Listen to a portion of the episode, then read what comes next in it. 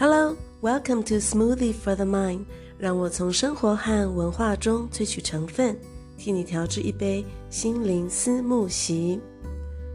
又到了每年的这一天，十二月三十一号，回顾过去的一年，展望未来的一年。不知道现在的你是怎么样的心情呢？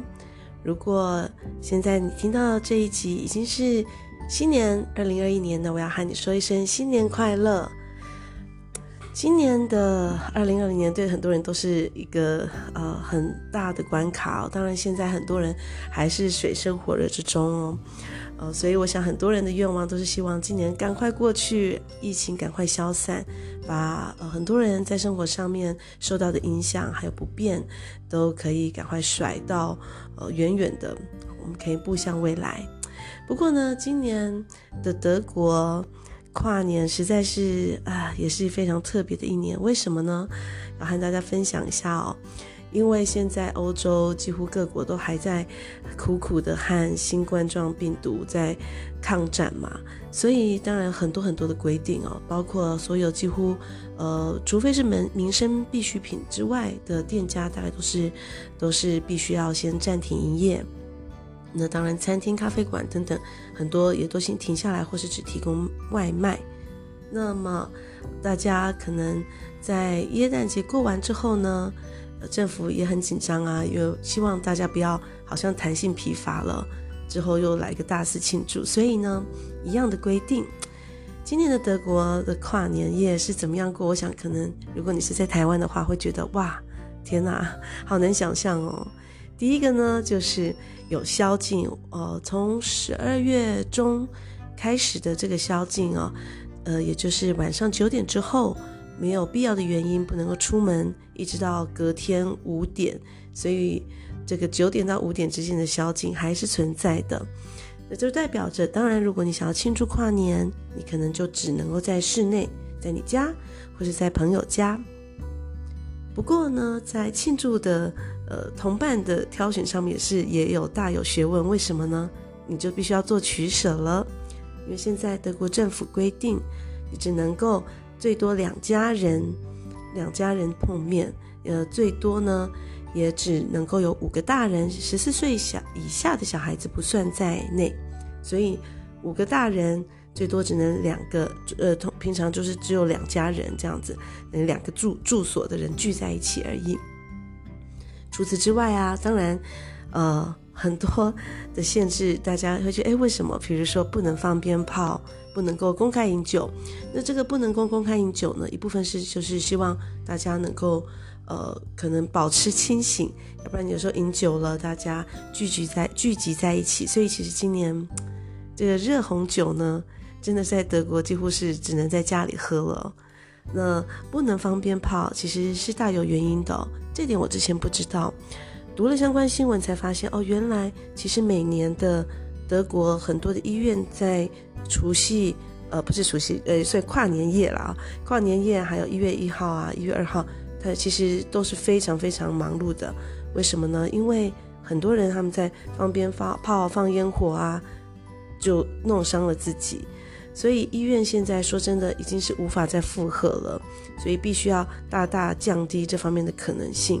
因为医院现在大概几乎都已经是饱和了，呃，所以呢就不可以有任何这种可能会产生伤呃这种受伤啊或是燃火啊这样子的行为，当然就没有烟火，没有鞭炮啦。好，但是呢还是蛮幸福的，因为我今年要呃和家人一起过，当然只是。必一定要的嘛，我们一家四口一起过，那也邀请了邻居和我们一起，所以两家人希望就是在屋子里温温馨馨的过喽。那我今天这一集要和大家分享的呢，是德国跨年的一些习俗，还有德国跨年夜怎么说，以及象征好运的一些吉祥物它的由来。嗯，那我们就先从跨年日、跨年夜这个。呃，十二月三十一日来说好了，这一天叫做 Silvester。Silvester，那跨年夜叫 Silvester Abend，就是呃，就是这一天的 Abend，Abend 是夜晚的意思。诶，奇怪，大家会想说 Silvester 这个字，其实我刚学德文也觉得，嗯，跟新年没有关系。呃，为什么要叫 Sylvester 呢？其实这个名称哦，要怎么讲？我们要先从呃近两千年的时代讲起哦。其实，在很久以前，其实罗马人那个时候，他们是呃，他们是把我们现在所谓的三月，就差不多春天的时候，视为一年的开始。不过，在西元四十五年，对，近两千年前，西元四十五年的时候呢，当时罗马人他们就把呃这个新年当作是从一月份开始了，所以那个时候当然这样子就有一些有一些的改变了。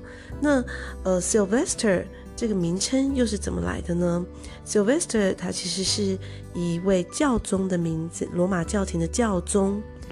这位教宗呢，呃，其实现在知道的非常少，因为他毕竟他的忌日是在西元三百五十五年，三百五十五年，这一千一千多一千五百 一千一千快八百年前了，一千七八百年前的时候，他就是在十二月三十一日去世的。那所以十二月三十一日他的忌日呢，因为他呃也后来被罗马教廷封为了圣人，呃他有很多很多的呃一些德行啊等等的都受到一些歌颂，所以这他的忌日呃就后来成为了跨年夜的名称 Sylvester，那这也算是人们对他悼悼念的一种方式。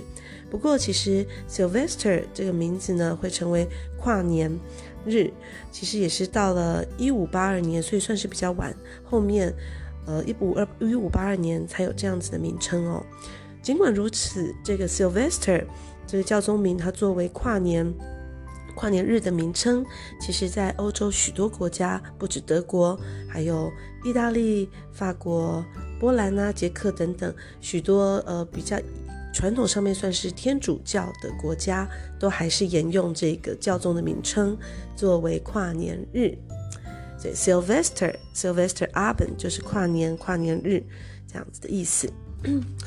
那么当然，现在其实跨年日跨年夜，大家我想全球大家可能就是差不多吧，就是喝点小酒哦，到了零点零零分的时候干杯，其实呃吃吃喝喝的。那德国人大概吃什么呢？这当然现在也都是大不相同了，嗯，各家有各家的习惯。不过在传统上，当然也跟我们的呃类似围炉啊，或是我们这种跨年的概念是一样的，就是大家聚在一起。那当然呢，这个夜这么长，就慢慢吃。所以呢，其实最热门的两种，也算是大家一般想到刻板印象中最常会在跨年夜吃的。呃，两种食物呢，一个就是 fondue，它是类似我们的火锅。那大家现在应该在台湾啊，也蛮常看到这种 cheese 小火锅、巧克力火锅啊，chocolate fondue，呃，cheese fondue。这种火锅呢，其实当然。最有名的是瑞士嘛，瑞士小火锅，其实它当然就跟我们的你说我们的这种个人的小火锅差不多，所以其实还蛮小的。只是说我觉得它比较特别的是说，它当然它里面放了很多，如果是 cheese 火锅，你是放的是满满的 cheese，而且这种 cheese 并不是你随便去超市买就可以了，要特别的 cheese 放进去以后，它才会慢慢慢慢的融。那每个人有他自己的餐具叉子，就像串烤一样。把呃，可能肉啊，或是马铃薯啊等等的放下去，那沾满了这些热热的 cheese，香浓香浓的 cheese，那就是慢慢的一边的储存热量，一边的跨年这样子。不过这种 cheese 我第一次在瑞士朋友家吃到的时候，非常印象深刻，因为呢，在呃我们大家开动之前，cheese 上桌之前。那朋友就赶快说：“我们赶快把所有的门关好。”哦，我还没有觉得臭，结果真的吃完以后出去再回来，就觉得天哪，好像走进一个很臭很臭的巨人的大袜子里面，就是觉得怎么有一种脚臭味这样子，所以觉得这种呃味道香浓的 cheese 真的是跟臭豆腐一样哦，在吃的人就不会觉得臭，如果光闻的话，真的是觉得啊，就有点招架不住。好，刚刚说过的这个 fondue 火锅，当然现在也有些人他们用，呃，有些改变，就像我们的火锅一样，有些人是用比较清汤的，也有，呃，但是大部分 cheese 的还是比较传统一点点。那另外一种呢，就有一点类似我们的烧烤，叫做 la c l e t 他们传统呃，一般我看翻译大概就是叫做烤起司，烤 cheese 这样子。那当然，因为我觉得 cheese 在这些呃德语系国家、欧洲国家算是非常重要的一个热量来源嘛。在那个时候天寒地冻的时候，呃，就是奶制品能够储存到呃一直到到呃冬天你都还可以吃，呃，它可以提供你很多的营养热量。所以呢，烤 cheese 呃 raclette 也算是德奥啊，还有当然一定是瑞士的一个传统。不过这个东西呢，呃，我觉得也很可爱，因为它其实，呃，我觉得也显示出了，嗯，西方文化的不一样。因为我们吃火锅，呃，是有自己的碗嘛，但是大家都是用大概差不多的东西去煮，差不多的用具去煮，可能有共用的汤匙在火锅里面。不过呢，刚刚说过的火，呃，他们的防度火锅跟呃跟这个烤 cheese 这个烤盘都算蛮个人化的，每个人有他自己的一个小小的小烤盘。那上上面是中间是一个大烤盘，你把你的小烤盘放上去以后呢，这有个呃小把手，有一点像是我们小学的时候用的那种小扫把的畚斗，这样小小的，更小更小，放一层 cheese，你可以放其他的料，可能比如说有马铃薯片呐、啊，还有各种肉类啊、蘑菇啊等等，这些一般是比较常看到的料。或是一些像花椰菜呀、啊、等等的，就把它放上去烤一烤，让那个 cheese 也是慢慢、慢慢、慢慢的融。所以其实烤这些其实就跟我们的火锅一样，我真觉得甚至比火锅更需要耐心哦，因为你要让 cheese 慢慢的融，就是有点像是那种焗烤箱这样子。同样，呃，做这个 raclette 这种烤 cheese 烤盘呢、也要有特别的 cheese 才可以。诶，我忽然想到。我今天声音有点可怕，因为有一点感冒了，要先跟大家讲不好意思，刚刚太兴奋了，一开始就巴拉巴拉讲，就请大家包涵一下。那所以当然，我觉得吃火锅还有吃这个烤 cheese fondue 和 a c l e t 就是可以慢慢烤，慢慢的烫，慢慢的聊，热量真的还蛮够的，而且真的觉得吃了 cheese 下肚，觉得哇，好温暖哦。所以这是两大常见的跨年夜的餐点。那当然到呃了吃完饭了，时间还早的话，大家可能其实常常会玩一些游戏哦。大人有大人的桌游，那有一项非常传统的游戏要和大家分享一下哦，在德国很常见的传统的跨年游戏叫做呃 Bleibgießen。那 Bleib 是签的意思。Gießen 是呃，像你浇花啊，或是倒水啊，这样倒下去，所以就是倒签的游戏。这个游戏呢，当然就是好玩啦，不不足以真的是作此为呃明年运势的根据。那倒签当然就顾名思义哦，就是会拿这个签呢，我们一般就是铅笔的这个签。那这个签呢，呃，先拿了，让它慢慢的融，慢慢的融，每个人就拿一根小汤匙。好，现在轮到你了，慢慢的让它在蜡烛上面融，融化了以后呢，迅速的倒到冰水里面。那这样这个签它马上遇到冷，它就会凝固成不同的形状。那不同的形状就可以用来预估，哎，这个形状看起来有点像铜板呢，我明年要发了。或是哎，这个形状好像有点像爱心哦，是不是明年要谈恋爱啦？所以还蛮好玩的，就是大家说说笑笑、闹一闹这样子。那二零一八年开始呢，这个游戏倒签的游戏却被禁止了。当然，并不是游戏本身，而是签，因为签的这个毒性还是蛮有疑虑的哦，对于健康。所以健康上面政府他就说 OK，不可以用签了。这个倒签游戏当然它也被禁止啦。那么，呃。现在很多人使用的是用蜡，所以很多人用蜡一样就是用这个蜡慢慢让它融融化以后然后倒到倒到这个冷水里面快速的看这个蜡变成什么样的形状这样子还蛮好玩的。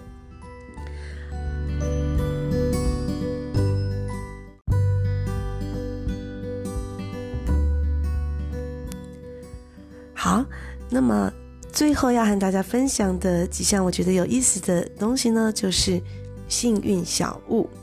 幸运小物其实当然各国有不一样的幸运物哦。那在德国，其实大概在耶诞节之后，就会看到超市啊、店家摆出了越来越多这些幸运吉祥物哦。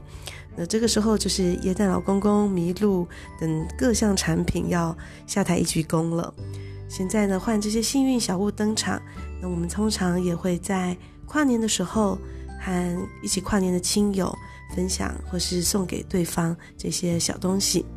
很多是用杏仁糖马卡龙做成的，就是大家可以一边吃一吃，或是就是摆着好看的小饰品。那我我自己归结出来，我觉得五大幸运物哦。第一个是猪，第二个是蘑菇，第三个是瓢虫。第四个是幸运草，四叶的幸运草。那最后一个是烟囱清洁工。来和大家分享一下，我们先从猪开始想讲起。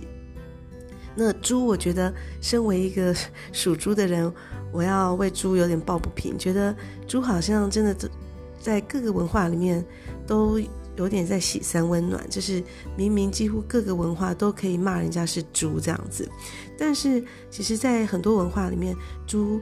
又是象征着富足哦，比如说金珠啊铺满呐，就象征着这个钱嘛。那德国也是一样哦，当然德文里面也可以骂人家是猪这样子。但是德文如果你说 Schwein haben，Schwein 是猪，haben 是 have，所以就代表你有猪的话，那就是代表你很幸运。呃，比如说我说哦，我今天。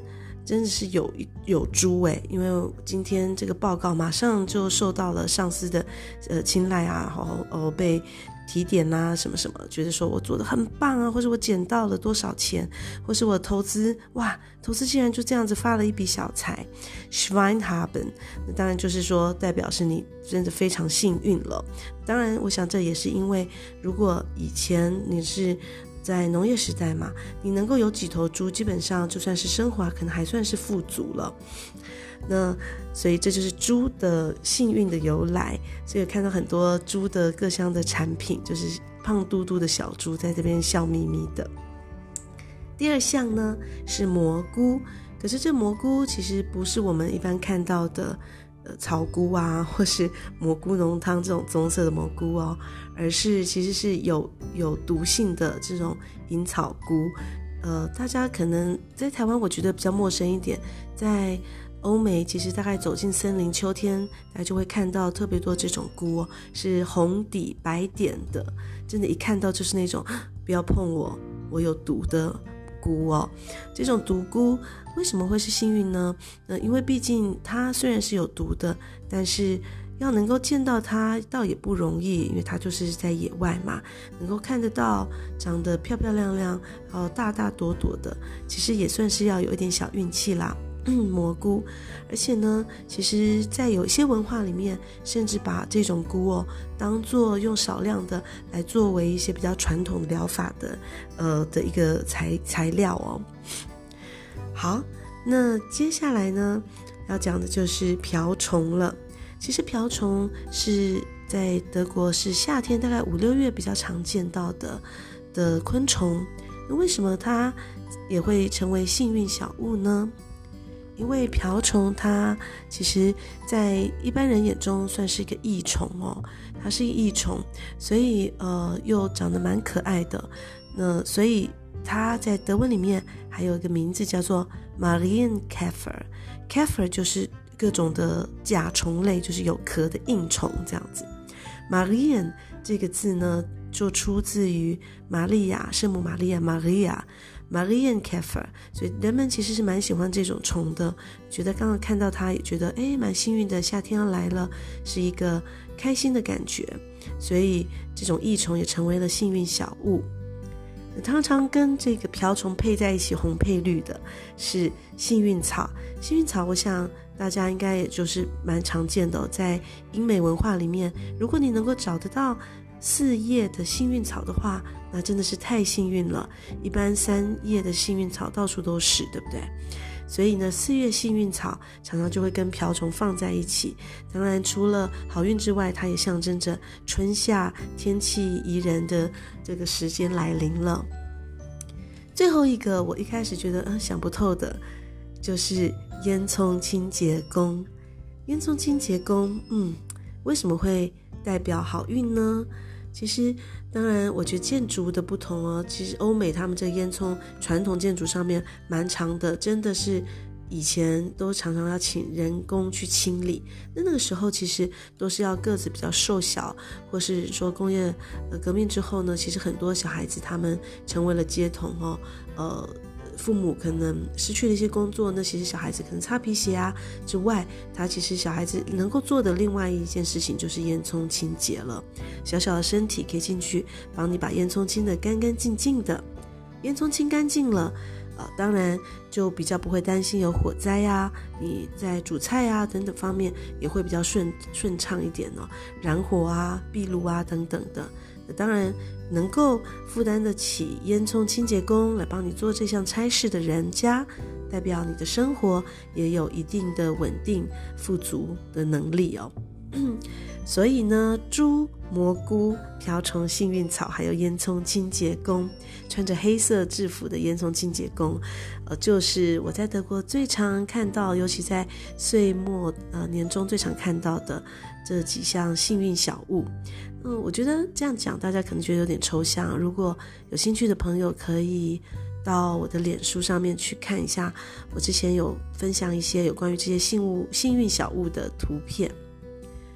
好，最后要和大家说一下的，就是在德国要怎么样祝人家新年快乐呢？我觉得德国人，呃，我刚。刚和新先生交往的时候，对我来说一个文化冲突的一一小点就是，他们就生日啊，还有新年啊，还有耶诞节啊，常常其实是蛮小心的，不能够太早讲。尤其是如果你还会再见到他，你可能你们会一起过生日嘛，或是你们会一起跨年，嗯、那就要等到那个时候再讲。尤其是生日这一点了，如果太早讲的话，反而象征着不吉利。那这个也是有他们自己的逻辑的，跟我们是相反。我们总是觉得，哎，早一点讲吧，从总比错过人家生日或者太晚讲好。但是他们是觉得，呃，我生日要真的过到，哇，我又跨了一年了，长了一岁了，过了这一天的生日，我到了那一天，你才跟我讲，这才算是 OK，平安 check 度过了。所以生日快乐，那新年快乐也是一样哦。新年快乐，如果。其实根本还没到新年，你可能啊、呃、两三天前，也许你不会再碰到这一位同事啊，这位朋友，你可以说 Guten Rutsch，Guten Rutsch，他 Guten Rutsch ins Neue”，就是说祝你字面上翻译祝你呃顺利的滑入新的一年。